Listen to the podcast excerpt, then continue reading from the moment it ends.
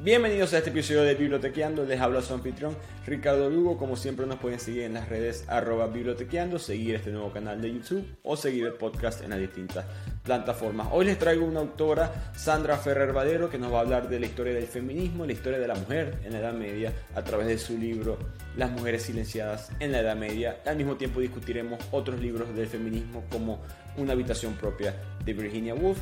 Aquí traemos a Sandra. Sandra, gracias por venir. A vosotros por invitarme. Oh, con gusto, con gusto. Sandra, eres una, para mí eres una experta tanto en historia como historia de la mujer como tal. Cuando estaba leyendo tu libro, eh, La mujer es silenciada en la Edad Media, yo sentí que era, a mí me encanta la historia, y sentí que era un libro de historia, simplemente con una historia que no ha sido contada, este, lamentándolo mucho de la manera que debió haber sido. Em, ¿Cómo empezó tu viaje en esto? Siento que cada autor empieza de una manera diferente. ¿Cómo empezaste a hablar sobre este tema? Pues como dices que te gusta la historia, pues a mí también de toda la vida me, ha encantado, he sido una apasionada de, la historia.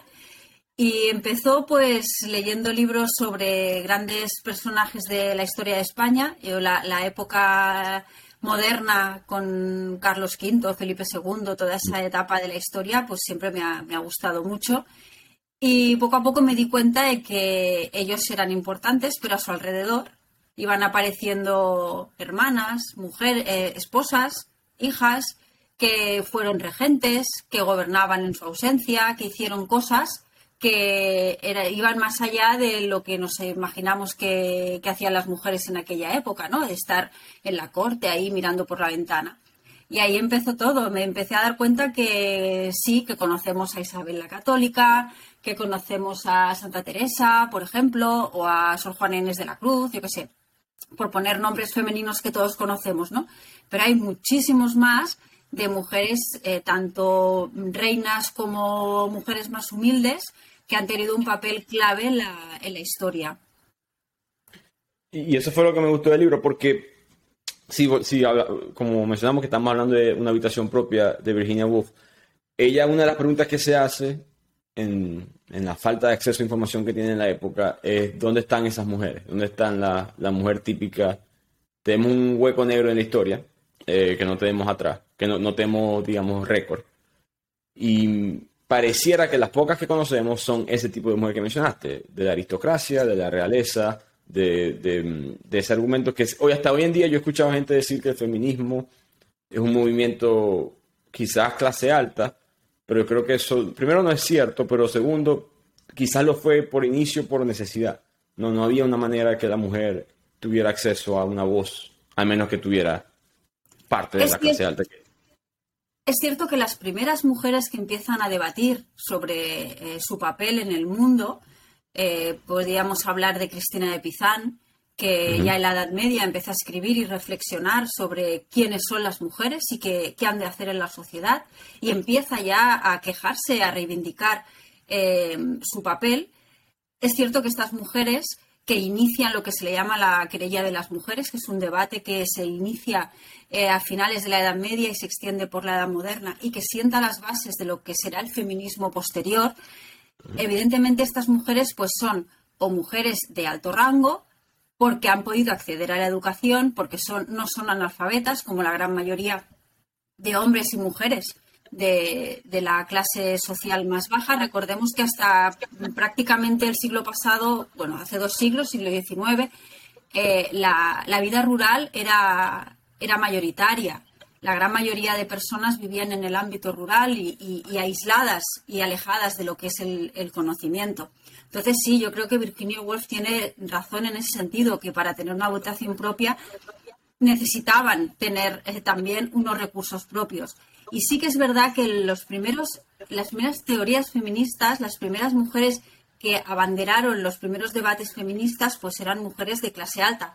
Pero poco a poco empezamos a encontrar a mujeres que empiezan a dar nuevas visiones y nos encontramos que el feminismo ya en el siglo XIX Em, se empieza a bifurcar. De hecho, muchas feministas más de, izquierdas, más eh, de clase obrera, durante mucho tiempo se negaban a ser llamadas feministas, porque la palabra feminista había mm. surgido, como tú decías, a, raíz de, de, esos debates de esas mujeres de la clase de la de la alta sociedad. Yo siempre digo que eso no es ni bueno ni malo, sino que refleja la, multiplicidad y, el amplio abanico de ideas que tienen las mujeres, todas con un mismo objetivo, llegar a la igualdad de derechos, pero demuestra que la mitad de la humanidad, igual que la mitad masculina no es homogénea, la mitad femenina tampoco lo es. Entonces, ahí se crea un, debate. La historia del feminismo es una historia muy interesante precisamente por eso, porque no es, no es una única voz. Son diferentes voces desde diferentes ámbitos y cada uno con su, con su propio enriquecimiento. ¿Cuál es la, digamos, la voz tuya? ¿Cómo ves tú esa imagen, digamos, del movimiento para ti? En la actualidad. En la actual, correcto, hoy en día.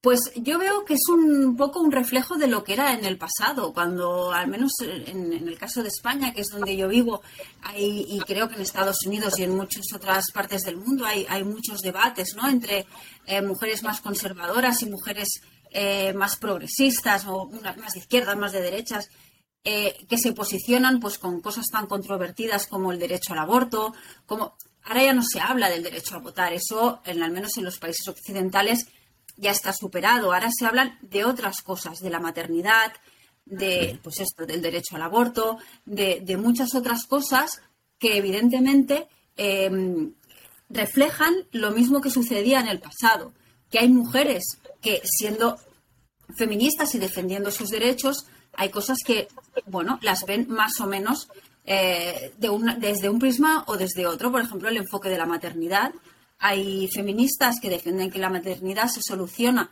dando la responsabilidad al Estado y que el Estado cuide a, los, a esos hijos vía guarderías, vía cualquier otra solución. Y hay mujeres que defienden que la maternidad tiene que ser de las madres. O sea, una cosa tan, tan esencial y de hecho que se lleva debatiendo desde casi el principio de los tiempos, podríamos decir, ¿no? Entonces yo creo que en la actualidad el debate sigue siendo rico por lo que decía al principio, porque las mujeres eh, no son homogéneas en sus ideas. Defienden, yo, yo creo que, que las, las, ideas originales del feminismo original, como decía Cristina Pizán, em, del derecho a la educación y el derecho a, la dignidad, que imaginémonos ya lo, lo, primero que pedían simplemente, que, que se les se les reconociera una dignidad como ser humano, como individuo, como ciudadano, eso ya está superado al menos, eh, como digo, en países occidentales. Hay otros países que podríamos hablar largo entendido que aún no han llegado a ese punto, pero yo creo que en, en nuestra sociedad esos primeros debates feministas están superados y ahora estamos en otra fase. En la historia del feminismo hablamos de olas del feminismo. Bueno, pues podríamos decir que estamos en una tercera o cuarta ola precisamente por eso, porque ahora se pone el foco en otras cosas. Y yo creo que ahora se nos olvida que partimos, la lucha, la lucha actual parte de una base mucho mejor que la de nuestras eh, ancestras, de las mujeres del siglo XIX o del siglo XVIII, etc. Nuestras demandas son igualmente em, legítimas, pero eh, parten de una base mucho más cómoda o mucho más mm, buena eh, que la que tenían nuestras abuelas, nuestras bisabuelas a la hora de reivindicar sus derechos.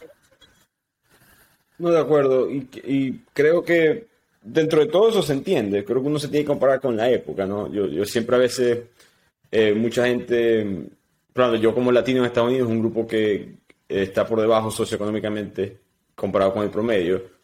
Eh, mucha gente a veces te dice, pero, pero ¿cómo estaban ustedes hace 100 años? ¿Están mejor? Bueno, sí, pero es que yo no viví hace 100 años, ¿no? Yo, no, yo vivo ahorita. Este, yo me comparo con ahorita. Eh, eh, entiendo los dos puntos, por si acaso. Hay un contexto histórico que, siempre hay que tener la base de eso. No, no creo que empezar sin mirar para atrás es peligroso. Em, pero estoy de acuerdo contigo. Mencionaste a Cristina Pizán dos veces, que la mencionas mucho en tu libro. Eh, me encantó la historia de ella. Me parece que tenía comentarios. Creo que son radicales hoy en día. No me imagino hace 500, 600 años. Em, cuál, ¿Cómo llegaste a ella? ¿Cuál fue el proceso? ¿Fue difícil conseguirla? ¿Era algo que quizás yo, quizás en España ya más, más, famosa? Cuéntanos un poco su historia.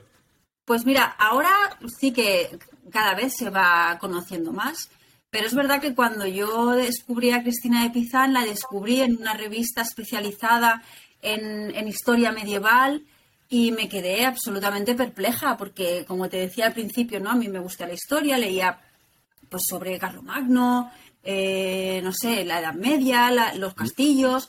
Y cuando te das cuenta que en aquel relato masculino, principalmente, encuentras a una mujer como Cristina de Pizán, que para resumir muy brevemente su historia, era la hija de un médico de la corte francesa, se queda viuda y, se, y decide, en vez de volverse a casar para vivir protegida por un marido en la Edad Media, decide vivir de su propia palabra escrita, ya con eso nos da una idea de, lo, valiente que era esa mujer.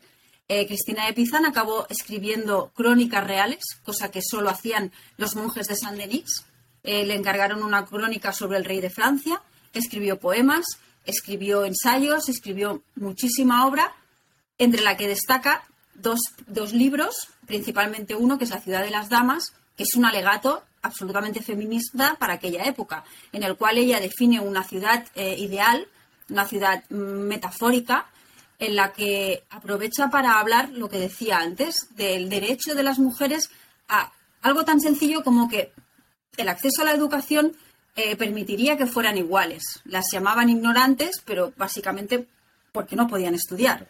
Porque en la Edad Media en Francia podía estudiar un hombre privilegiado que iba a la Universidad de París pero una mujer, privilegiada o no, pues lo tenía bastante complicado. Entonces la descubrí y me pareció una, historia de mujer valiente, de mujer resolutiva y de mujer mm, digna que en aquella sociedad, eh, bueno, mm, quizá también es verdad que con el tiempo se ha mm, mitificado mucho la Edad Media, no hablamos de la, Edad Media oscura, la Edad Media, eh, pues eso, muy muy cerrada. Y es verdad que hubo mujeres como Cristina de Pizán y muchas otras, como mencionabas en, el libro que escribí de Mujeres Silenciadas en la Edad Media. Hay muchísimas mujeres que ya en aquella época demostraron que cuando podían, cuando se les daba acceso, cuando mm, conseguían eh, llegar a, la educación, a la cultura, eran igual de capaces que los hombres. Correcto. Y ella tuvo un argumento de, porque estamos viviendo en un mundo medieval extremadamente religioso, eh, teocrático. Ella dice que si Dios creó a la mujer, ¿cómo el Dios perfecto se va a equivocar creándome a mí? ¿No? Y esa es la idea quizá más radical que ella trae para ese mundo en el que se encuentra. Quizás hoy en día es un comentario normal, pero estamos hablando de hace 600 años. Claro, em, ella, ella en el fondo no, no rompe con las ideas religiosas de su tiempo, las mujeres, las primeras feministas no son tan radicales, no, no reniegan de sus creencias, pero sí que se hacen este tipo de preguntas. También es verdad que en la Edad Media, curiosamente, eh, una iglesia que destacó la figura de Eva para justificar la inferioridad de las mujeres eh, hizo que en los monasterios femeninos hubiera una explosión de cultura mm, totalmente excepcional para lo que podríamos encontrar en la sociedad en general.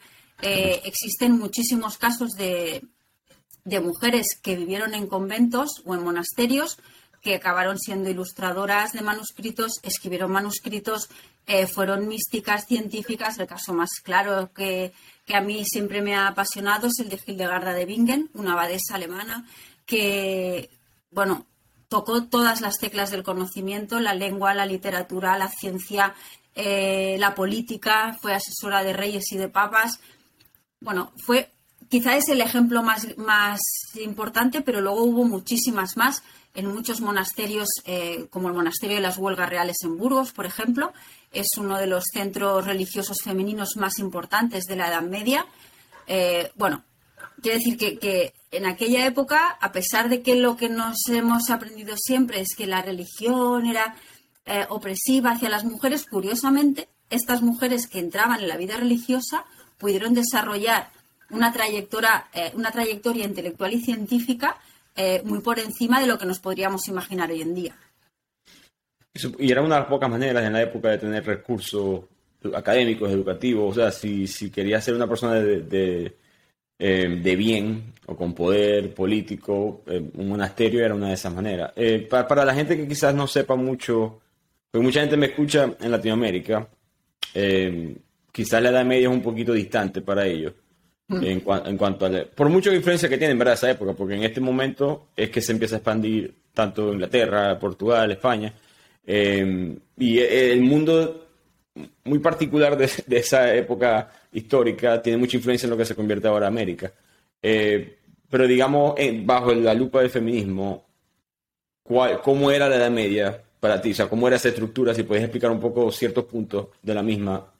Pues, eh, a ver, la Edad Media en Europa eh, pues fue una época mm, no muy afina al desarrollo intelectual de las mujeres, como he comentado, pero eh, sí que es verdad que hubo muchos casos de, mujeres que, por ejemplo, a nivel del poder hubo muchas reinas, en el caso de España, por ejemplo, existen muchas reinas propietarias que a pesar de que se les invitó a abandonar su puesto en favor de sus hijos principalmente, fueron mujeres muy poderosas. Eh, las mujeres castellanas, las que estaban en los castillos, en los palacios. Recordemos que es la época de las cruzadas. Muchas eh, misiones religiosas para viajar a Tierra Santa y, y, quitársela a los, a los musulmanes Claro, todos esos hombres que viajaban a Tierra Santa no se iban por un día, se iban por meses, incluso años. ¿Quién se quedaba al cargo de, los castillos? Esos castillos que siempre nos hemos imaginado con la damisela ahí frágil, pues esas damiselas frágiles muchas veces fueron mujeres poderosas que incluso eh, existen casos como el de una, mujer que se llamaba Duoda de Septimania, que no solo eh, era importante en ese sentido, sino que encima, además, escribió un manual de, buena conducta y, podríamos decir, de pedagógico para su propio hijo. O sea, imaginaos eh, el nivel, ¿no? A niveles más, menos conocidos, pues las mujeres que, que, mm, desarrollaron conocimientos médicos, eh, todo, todo el ámbito de la, de, la, de la medicina familiar o la medicina femenina se fue traspasando de generación en generación y fueron muchísimas las mujeres que por desgracia luego, eh, siglos después, sobre todo en la Edad Moderna, acabarían siendo acusadas de, brujas, no eran más que mujeres que conocían eh, mm, las, los beneficios de las hierbas, de las diferentes pociones, bueno, pócimas les llamaban, ¿no? Pero bueno, no dejaban de ser eh, fórmulas farmacéuticas que le diríamos ahora. Es decir, que la Edad Media es verdad también que sea el cine, la, la novela histórica, la ha manipulado mucho y se ha, simplificado mucho. Pensemos también que la Edad Media son muchos siglos, desde la caída del Imperio Romano hasta eh, prácticamente el siglo XVI, que ya empieza a, entrar la historia de, América eh, dentro de la historia universal como la conocemos desde, desde Europa, ¿no? Evidentemente tenía mucha historia y muy rica previamente, pero bueno, lo que se conoce con la, como la historia moderna, pues todos estos siglos evidentemente no fueron homogéneos.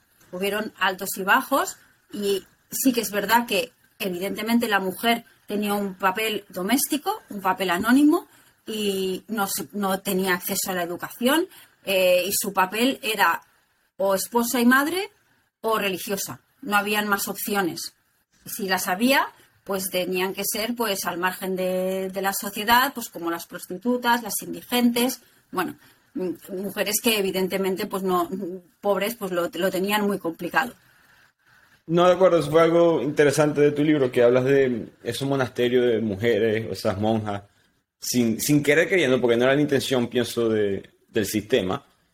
Eh, el apartar a la mujer y darle su propio espacio les permitió que, que se desarrollaran eh, un poco.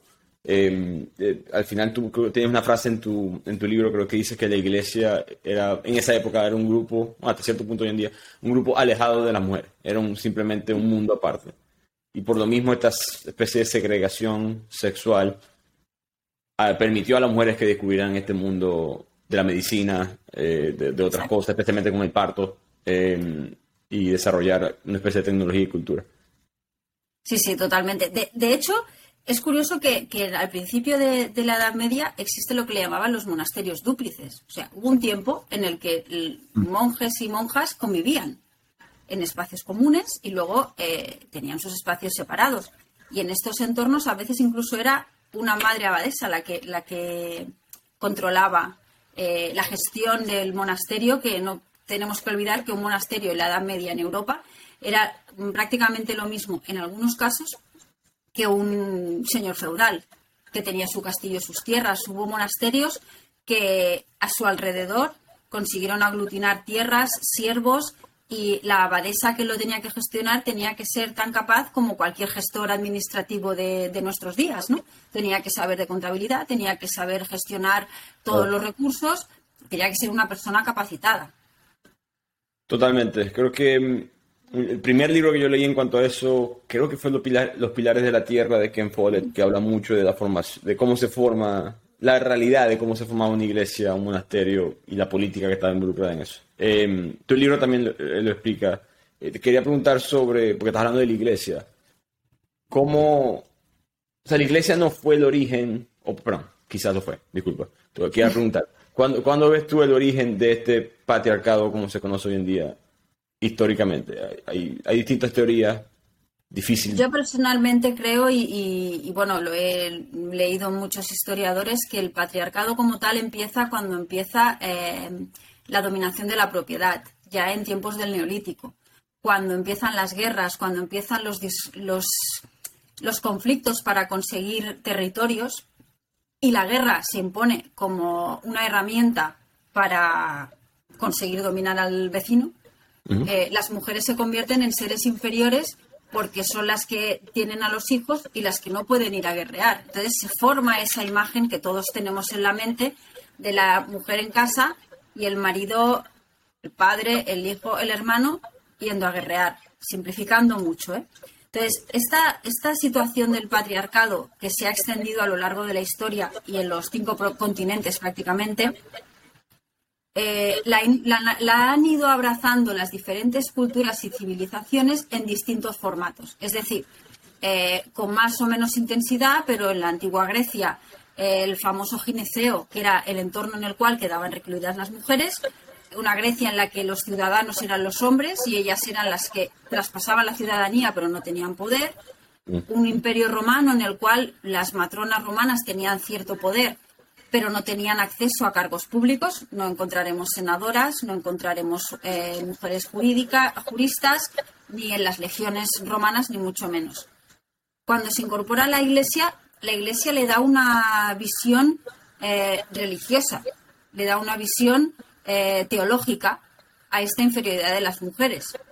Pero es una inferioridad que cuando llega el siglo XIX o incluso antes, el siglo de la razón, de las luces, cuando llega Darwin y da sus propias eh, visiones de la, de la creación del mundo y se confrontan el creacionismo con el evolucionismo, al final Darwin sigue diciendo también que las mujeres son inferiores.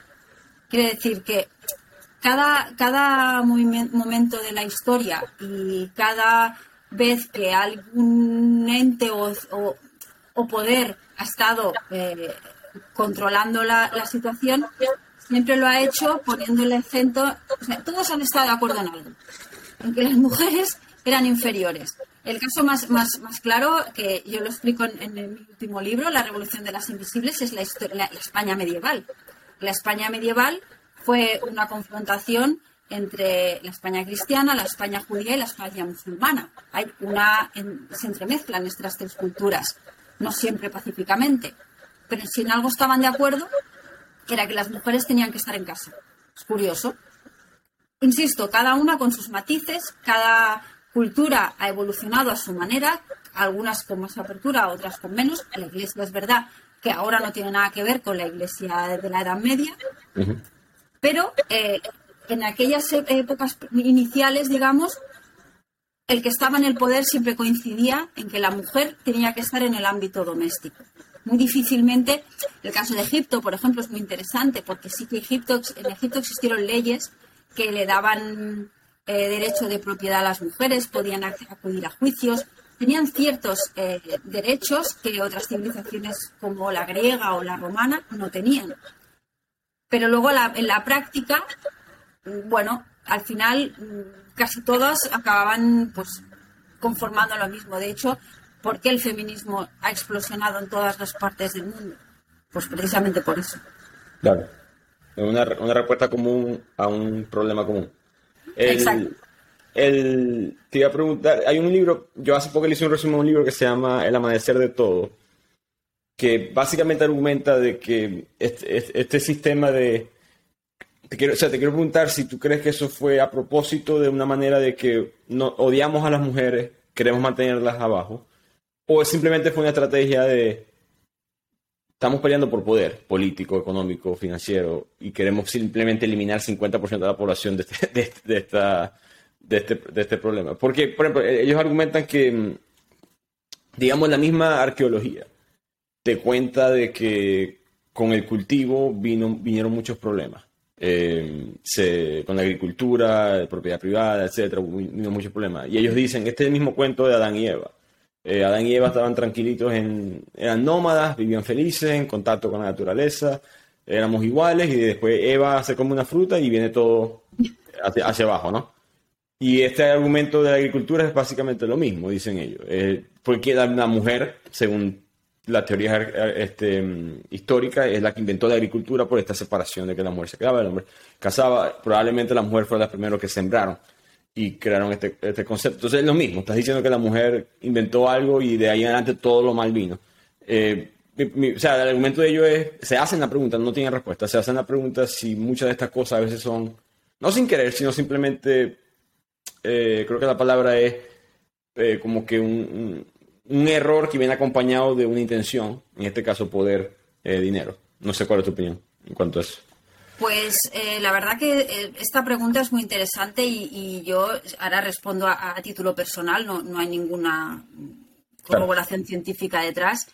Eh, yo creo que ha sido un poco una inercia de la historia, que es verdad que, como decías ¿no? al principio, las guerras, la, propiedad hizo que la fuerza bruta fuera la que primara. quiero, me puedo imaginar que a lo mejor una mujer embarazada pues ir a guerrear no era la mejor de las eh, situaciones ideales. Em, entonces se forjó esa imagen generalizada, que también hay excepciones, de la mujer mm, frágil versus el hombre recio y fuerte.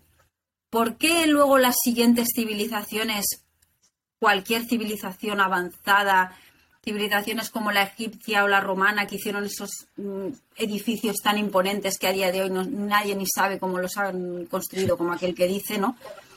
Civilizaciones tan inteligentes mm, forjaron explícitamente, porque podemos pensar que al principio era una cuestión de inercia, pero luego cuando alguien escribe una ley y la escribe conscientemente y conscientemente relega a una parte de la sociedad, ¿por qué lo hace?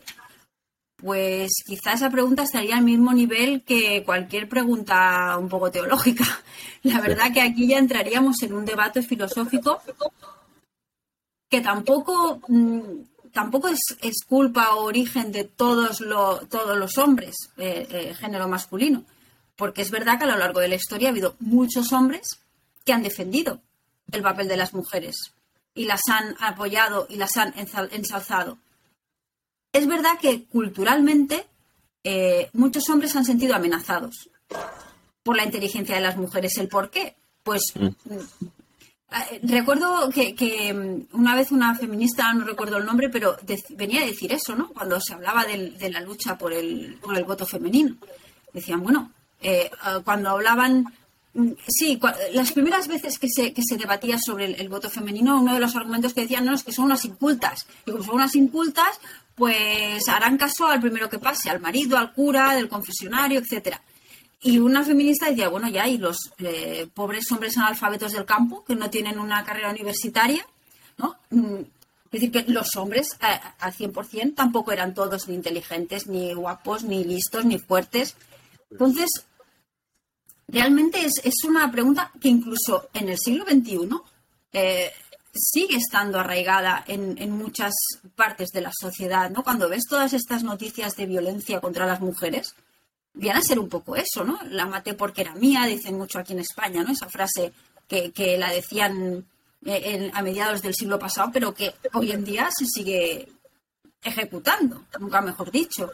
Entonces, ese sentimiento de superioridad, ¿de dónde viene? Mm, no sé si viene en el ADN, Quiero pensar que no, porque, insisto, hay muchos hombres que que eso no, no le dan importancia. Un hombre es un hombre, una mujer es una mujer, pero son individuos en igualdad. Sí que es verdad que hay cosas que, que a pesar de que somos iguales, es verdad que muchas feministas, esto, y esto también es una opinión personal, lo, lo quieren negar, sí, somos iguales, pero hay una cosa en que somos diferentes, y es en el tema de la maternidad.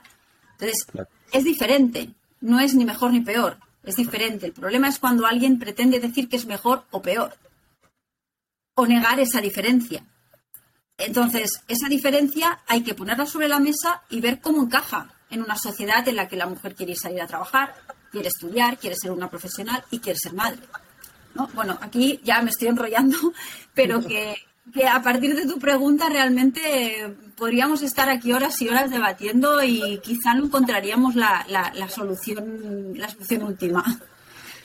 Es un tema complicado, la respuesta no va a ser sencilla. Yo estoy de acuerdo contigo, yo no creo que sea biológico. Yo me acuerdo que yo estaba leyendo Sapiens, si conoces ese libro, me, preocupó, me, preocupó, me preocupó que uno de sus argumentos, no recuerdo si él hizo el argumento, el autor, o si simplemente hizo la pregunta, pero él muestra que como el patriarcado estaba en todas las culturas, entonces tiene que ser biológico. Y yo como que eh, no me gusta este, este, pensamiento, no me, no me siento, o sea, entiendo la lógica a cierto punto, pero no, no, uno no estoy seguro que eso sea tan así.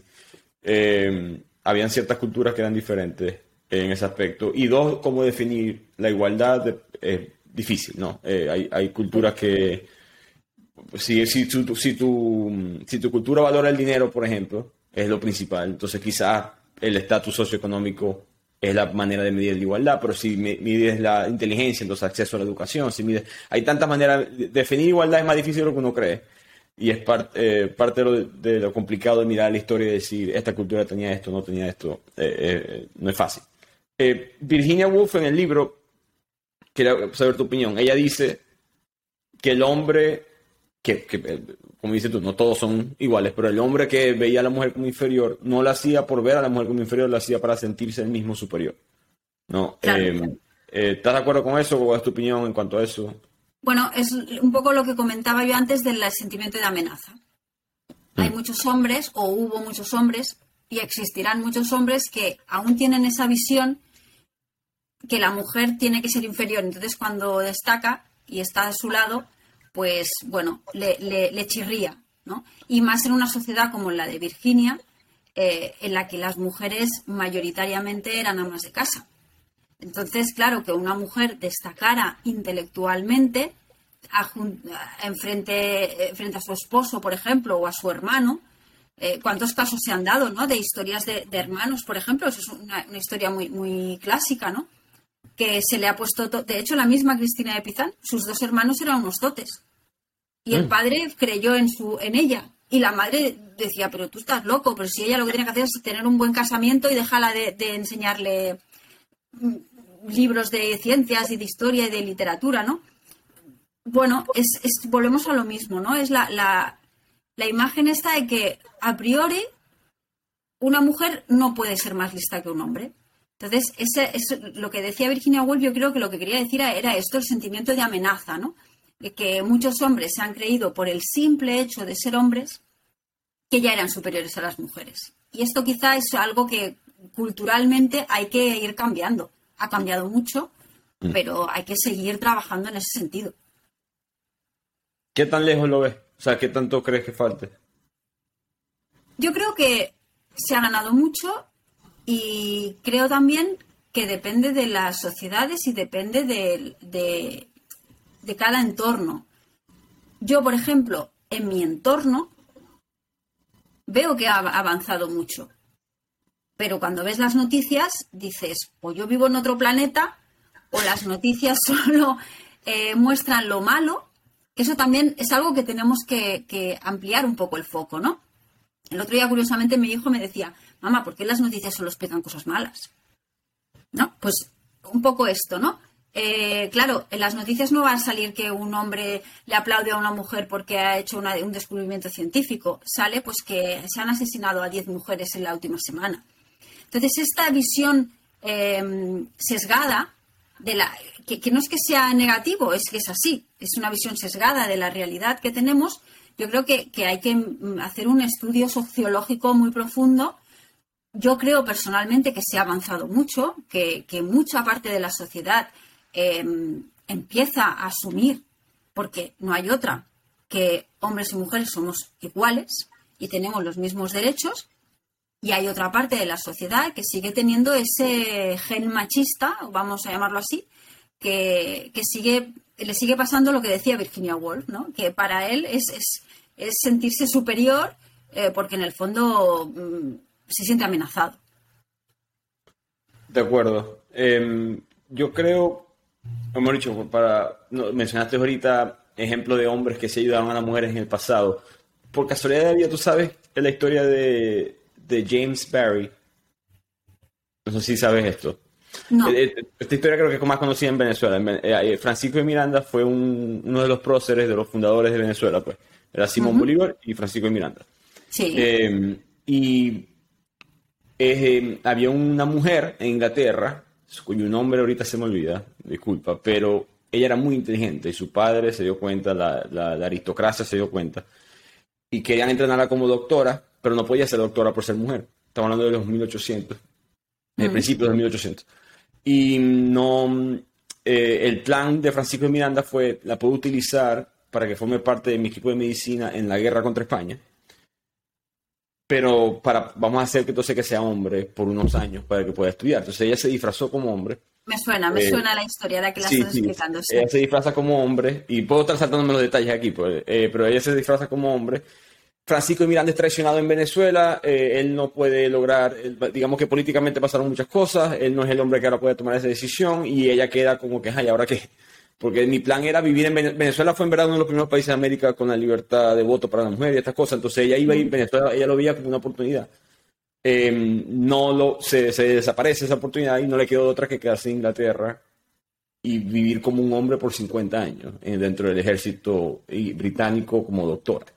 Eh, no se dieron cuenta hasta que murió. Y ella siempre había dicho que no la examinara, no le hicieran autopsia ni nada. Eh, pero cuando la abren se dan cuenta que, que, que era mujer. Yo me pregunto cuántas otras personas como ella existieron, ¿no? Eh, quizás no a ese extremo, porque esto es una historia bastante, eh, digamos, única, pero cuántas mujeres, sé que Jane Austen, la autora tuvo que escribir escondida en el sótano, para, para, porque no la dejaban. Este, eh, la misma Virginia tuvo, ella mencionó que al principio de su vida no tuvo esas experiencias que quería. tú, tú como autora, que tú eres autora, ¿Piensas que pudiste haber sido autora hace 100 años, hace 200 años?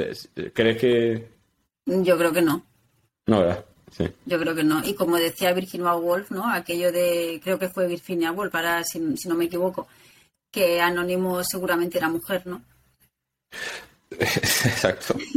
ya pensaba en eso, pero sí. la, propia Jane Austen eh, escribió, creo que fue la primera novela como una, una dama.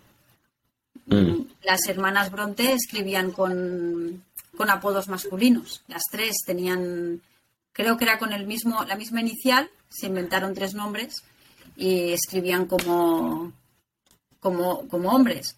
Bueno, hay, muchas, hay muchos casos de muchas escritoras médicas, como has nombrado, y sobre todo muchas mujeres soldado también.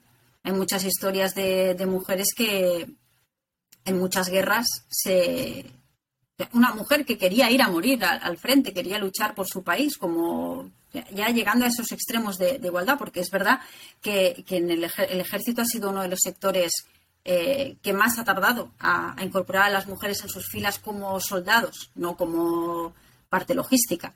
Y sí hubo muchos casos de, mujeres que tuvieron que ocultar su identidad, ya fuera vistiéndose como hombres o firmando como hombres con, su, con, con seudónimo. Sí, sí. ¿Crees que, digamos, cuál es tu mensaje? Porque tú, tú analizas la historia bastante, la historia de, tu sociedad, ¿verdad? De la historia europea, cómo llegaron a este punto, las razones por las cuales muchas cosas se creen hoy en día. Me, acuerdo que tú mencionaste que eh, este sexismo de hoy en día es, extraño dentro de la iglesia porque Jesús no era sexista, ¿no? Eh, si acaso lo opuesto. Y que mm, como poco a poco la, la mujer es básicamente no mencionada en la Biblia y ni siquiera promovida hasta creo que es el siglo XII, mencionas tú, cuando María empieza a ser más una imagen del catolicismo y de la iglesia. Eh, ¿Tú crees que eso era, digamos, con la intención de, de empezar a, quizás tomar control de la mujer, de, digamos, directamente hacia la mujer, no a través del esposo, o era simplemente eh, la iglesia simplemente ignorando a la mujer por todos esos años y por X razón. Como comentaba antes, el caso de la iglesia es una estructura mm, social más que, ha puesto a la mujer en un segundo plano. Eh, y de hecho, el caso de la, de la iglesia es, diferente porque es curioso que pone en un primer plano, es verdad, a, una mujer, que es María, y la pone como un modelo, pero es un modelo inalcanzable, porque mm. la figura de María no se puede completar al 100% por otra mujer, eh, porque María, según la iglesia, era virgen, pero fue madre. Eso una mujer normal no lo podía alcanzar. Pero sí que es verdad que eso llevado al extremo más, más práctico. Sí que es verdad que yo pienso que al extremo, al extremo más filosófico, más teológico, es un poco una figura que refleja un modelo que la Iglesia quería para la mujer, que era el modelo de esposa y madre, el modelo de, mujer virtuosa, eh, para, en contraposición a la, mujer pecadora que, era Eva. Pero insisto, el caso de la Iglesia es un caso más de patriarcado en ese sentido. Y es curioso que dentro de la Iglesia ha habido muchísimas mujeres de hecho, la Edad Media, volviendo a la Edad Media, es, eh, es la época de la historia en la que se han, santificado más mujeres. Hay muchísimas mujeres santas de la Edad Media y mujeres que no fueron precisamente mujeres sumisas. Fueron mujeres, Santa Catalina de Siena, por ejemplo, eh, amonestó muchas veces al Papa. Santa Clara de Asís también discutió mucho con, Francisco, con San Francisco.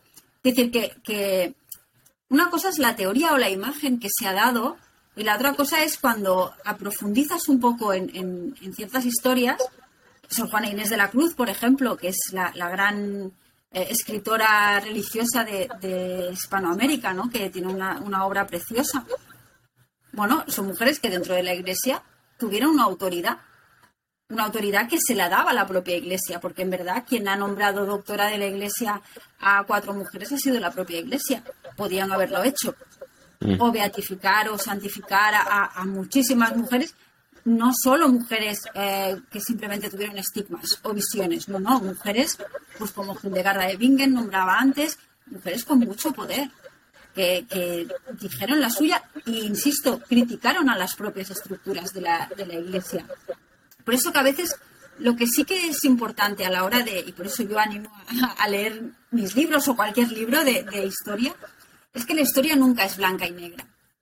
Tiene muchos matices eh, de grises, de, grises muy ricos, que nos ayudan a ver que sí que hay un, hilo conductor, pero sí que es verdad que hay muchos matices que no podemos olvidar. No nos podemos quedar en la anécdota. Como decía antes de la Edad Media, que está siempre la imagen esa del caballero andante y la damisela con el cucurucho. Eh, esa no es la imagen de la Edad Media. La Edad Media es mucho más rica igual que la imagen de, antes que has mencionado, ¿no? La, historia de Hispanoamérica, cuando empieza a, bueno, desde aquí, desde España, le llamamos la, el, descubrimiento, bueno, no, sé cómo llamarlo, ¿no? Pero bueno, ya nos entendemos. Cuando llegan las, las primeras comunidades religiosas a Hispanoamérica, hubo casos de muchas mujeres que fomentaron la creación de monasterios y de centros religiosos educativos en los cuales se abrieron las puertas a las mujeres indígenas. Se les dio la posibilidad, el, el, caso de Catalina Bustamante, por ejemplo, en México, dio la posibilidad a las mujeres de alfabetizarse. Es verdad que también tenían la intención de cristianizar y de... Insisto, ¿eh? son, muchos matices, pero tenían una, una, vocación, creo yo, positiva, ¿no? Podían haber cerrado las puertas a, a las mujeres indígenas no, ellas que sean analfabetas. Quiero decir que hay mucha historia rica de mujeres mm, maravillosas de la iglesia, de no la iglesia, de, muchísimas. De hecho, en, el libro Pioneras del Feminismo, que me alejo un poco lo que tú decías, ¿no? De hablar solo de Europa, que también rescato la historia de feministas de Sudamérica, de Estados Unidos, de, del mundo musulmán, te das cuenta que en todas las sociedades hay mujeres brillantes y hombres que también las apoyaron. O sea, eh, la historia de las mujeres es una historia tan rica como la historia de los hombres, podríamos decir, ¿no? ¿Verdad que cuando hablamos de la Primera Guerra Mundial eh, tiene muchos matices y muchas historias crueles, historias de solidaridad, historias humanas, historias deprimentes, pues un poco viene a ser lo mismo, ¿no? La historia de las mujeres es una historia que, que, tiene que ser contada y tiene que ser disfrutada en, en todos sus matices. Nuevamente aquí con Sandra Ferrer Valero. Em, Sandra, te pueden seguir en arroba, eso mismo que dije, ¿no? Sandra Ferrer Valero, em, autora de La Revolución de las Invisibles, pionera del feminismo y mujeres silenciadas en la Edad Media. Sandra, para terminar aquí eh, con la entrevista, que me ha encantado esta discusión, conversación contigo, eh, ¿cuál, es el, ¿cuál es el mensaje? ¿no? En el, volviendo a, una, habitación propia de Virginia, ya habla de que le encarga a las mujeres de que sean modelos a seguir a sus hijas. Eh, porque ella siente que no tuvo modelos en el pasado. A ella le cuesta conseguir, este, recordemos esto de 1929, no hay acceso a la información como hoy en día. Eh, no está el libro de Sandra todavía, entonces no se sabe qué mujeres en la historia han logrado cosas positivas. Entonces ella, ella le pide a las mujeres que tenemos que empezar a hacer eso. Eh, ¿Cuál es tu mensaje?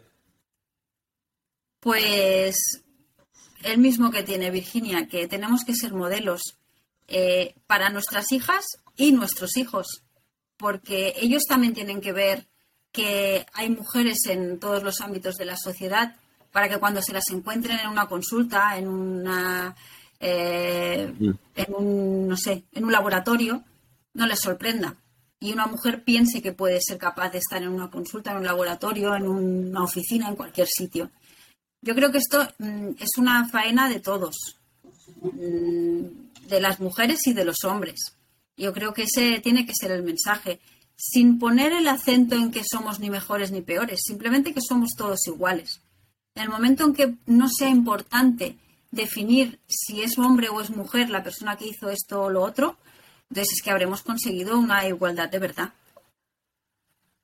Buena definición. Eh, eh, un estudio, mi estudio preferido en cuanto a eso que estás diciendo, por lo menos es, occidental, en Estados Unidos, no, no sé si aplica a todas las demás culturas, pero en Estados Unidos hubo un estudio muy famoso que mostró las mujeres que nacen con madres que trabajan ganan más dinero que las mujeres que no, ah. más adelante en su vida. Entonces, volviendo a tu punto del ejemplo, ¿no? Eh, y eso son las dos cosas, porque si la mujer eh, va a trabajar, el, el, padre va a tener que ayudar de una u otra manera. Eh, eh, ambas mujeres en caso de una pareja gay que esté adoptando, etcétera. Eh, siempre hay eh, una la paternidad maternidad va siempre va a ser una colaboración, creo yo. Y mm, creo que ese mensaje tuyo es muy importante, de que no, no, no es que las mujeres tienen que solucionar el problema ellas solas, son ellas las que llevan la batuta, son ellas las que llevan imagen, pero uno tiene que ayudar en lo que pueda.